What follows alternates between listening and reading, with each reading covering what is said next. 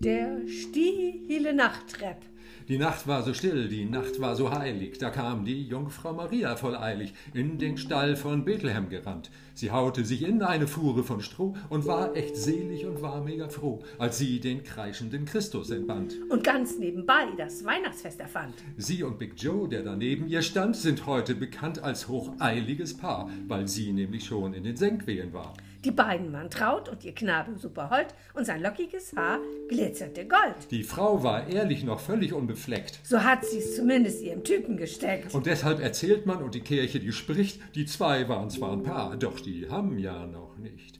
Und weil alles rein war und der Priester sonst mord, gab's Logo in der Krippe No Nachgeburt. No Kindspech und no Nachgeburt. Die Nacht war so heilig und das Kind frisch gestillt. Es hat in himmlischer Ruhe gechillt. Josef schlief ein und oh wie lacht. Es war super still in der heiligen Nacht. Marien war fleckfrei und fühlte sich traut. Doch plötzlich ward es am Himmel hyperlaut.